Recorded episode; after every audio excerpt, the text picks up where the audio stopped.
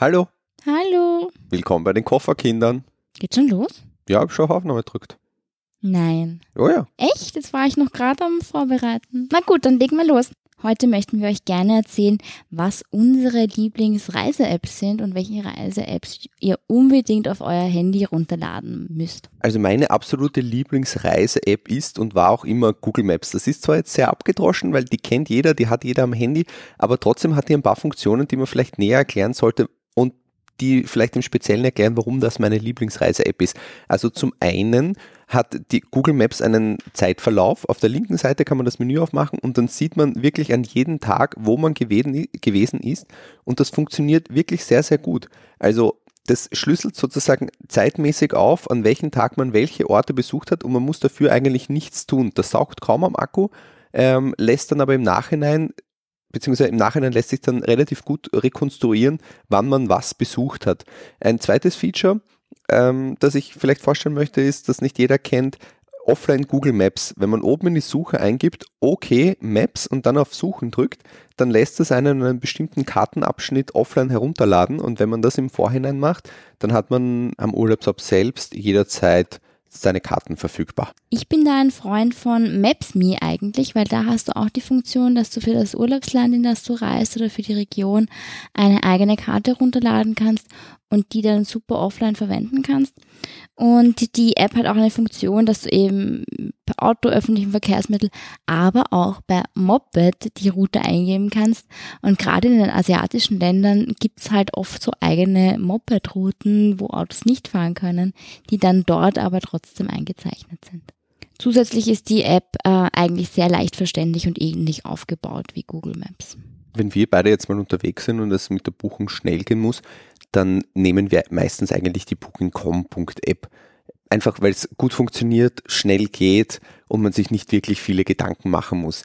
Wie man etwas Geld sparen kann, wenn man über den Computer bucht, über Booking.com und ein Cashback bekommt, das werden wir vielleicht in einer anderen Folge klären. Hast du da einen Tipp für uns? Da habe ich einen Tipp für uns, aber da müssen wir uns auf einer der weiteren Folgen gedulden, wie man etwa 4% vom Hotelpreis sparen kann, wenn man über die Webseite bucht. Ah, sehr interessant. Was ich noch für einen Tipp habe, ist für vor Ort, wenn man mal rasch ein Hotel braucht, weil irgendwie irgendwas nicht geklappt hat mit der Buchung oder man kurzfristig sich entscheidet, wohin zu reisen.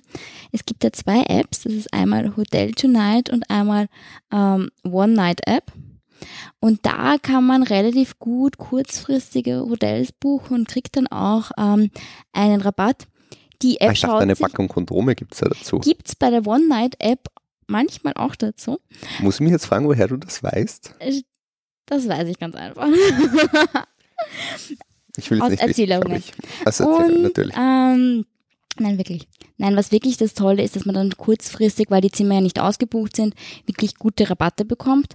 Aber bei Hotel Tonight ist es zum Beispiel so, man kann sich da nicht vorab in Österreich schon ähm, einen Preis raussuchen, weil die schauen sich auch an, wo du gerade vor Ort, also ob du in der Nähe bist und umso näher du bist, umso einen besseren Preis bekommst du. Also da so vorfühlen ist da und, und hochpokern ist da eher schwer. Für alle Android-User gibt es eine Möglichkeit, die GPS-Location zu faken.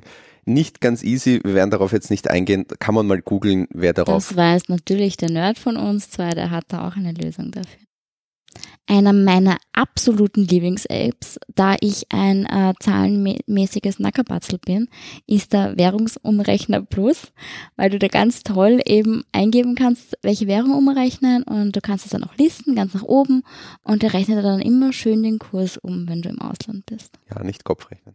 Ja, nicht kocht. Das ist manchmal wirklich kompliziert Ja, ist bei manchen schon, ist schon schwierig. Ja, verstehe das. Also deswegen kann man es sich auch einfach machen, wenn man es nicht kompliziert haben will. Genau.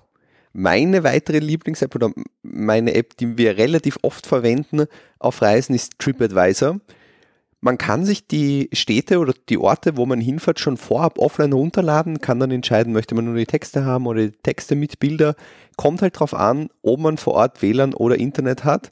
Wir werden sicherlich auch eine eigene Folge machen, wie man vor Ort das beste Internet findet Ich oder glaube, den wir besten. werden dann einmal eine so eine Nerd. Ich glaube, wir äh, werden ein Tech-Podcast. Wir gehen weg von der Reise und reden nur noch über Technik. ja, aber da kann ich dann wieder nicht mitreden. Okay, sei es wie es wolle, TripAdvisor, sehr nett, gerade vor allem, wenn man vor Ort ist, Sie fragt, wo möchte ich hingehen, essen, welche Hotels sind in der Region gut. Ja, es ist halt irrsinnig hilfreich, weil wirklich echte Gäste Bewertungen abgeben und dann die Empfehlungen reinschreiben und auch was halt nicht passt. Natürlich muss man auch mit Fake-Bewertungen äh, rechnen, aber im Grunde kann man sich auf TripAdvisor doch ganz gut verlassen, würde ich sagen vor allem wenn es ums Thema Trinken und Bars geht, gibt es da eine, auch eine ganz witzige Alternative zu TripAdvisor. Das wäre der DrinkAdvisor.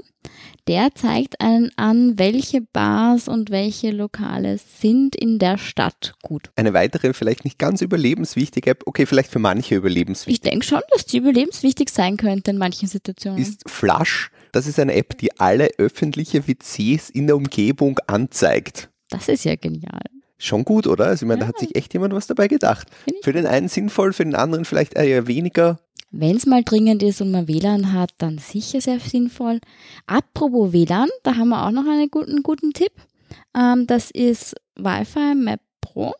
Diese App kann man sich vorab runterladen und die zeigt dann alle Wi-Fis in der Region an. Eine weitere App, die ich jedem ans Herz legen möchte, ist entweder OnePassword für iOS oder LastPass für Android. Was kann man mit der App machen? Man kann dort Sachen speichern bzw. sicher speichern gerade für den PIN für die Kreditkarte äußerst sinnvoll, weil immer genau dann, wenn man braucht, hat man nicht dabei. Oder zum Beispiel ein Bild seines Reisepasses oder andere wichtige Zahlenkombinationen oder Texte. Dokumente. Genau, die irgendwie verschlüsselt abgelegt werden sollen. Die sollte man dort speichern, hat dann nur mit dem Fingerprint oder mit Eingabe eines Passwortes darauf Zugriff und kann das, wenn man will, sogar über mehrere Devices synchronisieren. Apropos Vorabplanung, was sollte man zu Hause vor der Reise erledigen? Da gibt es eine ganz tolle App, die heißt Packer.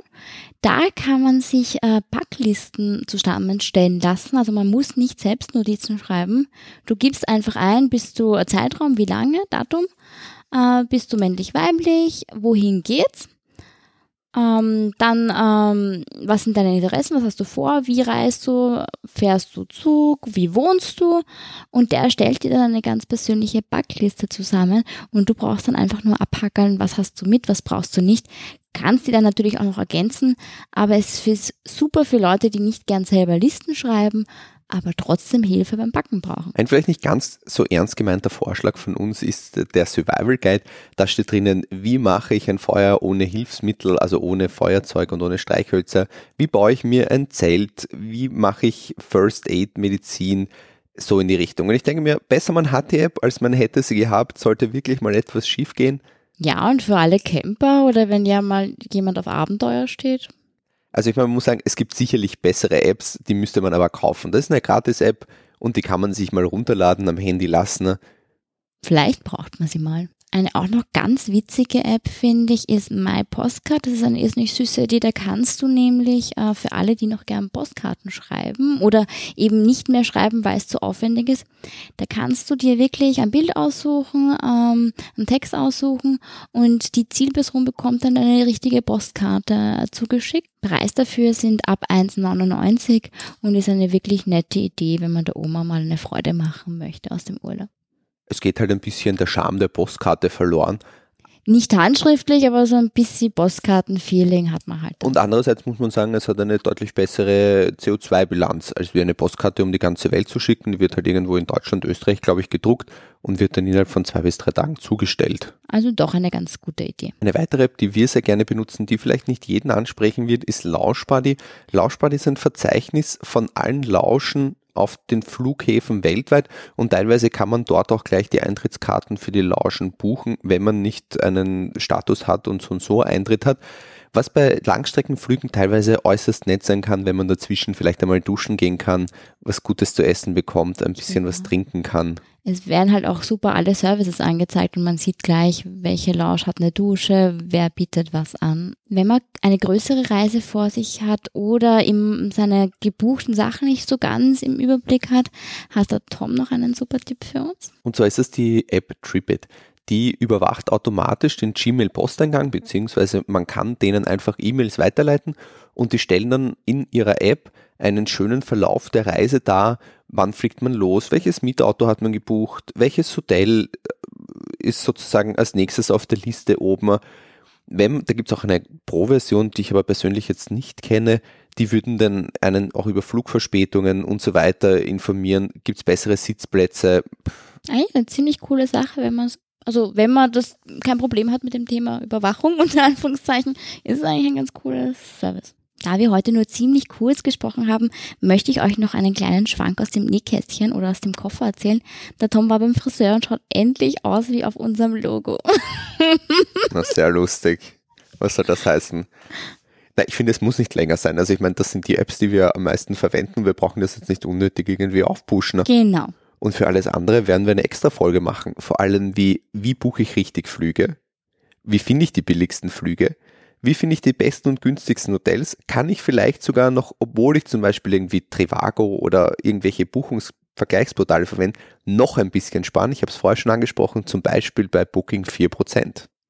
Der Tom wird eine eigene Nerd-Sendung bekommen. Was da heißt eine eigene Nerd-Sendung? Da werde ich mich dann rausschalten, wie man die ganze. Ich werde eine Schnäppchenfuchs-Seite bekommen. Eine Schnäppchenfuchs-Seite. Also vorerst war es das von den Kofferkindern und wir hoffen, ihr hört beim nächsten Mal auch wieder rein. Tschüss. Ciao.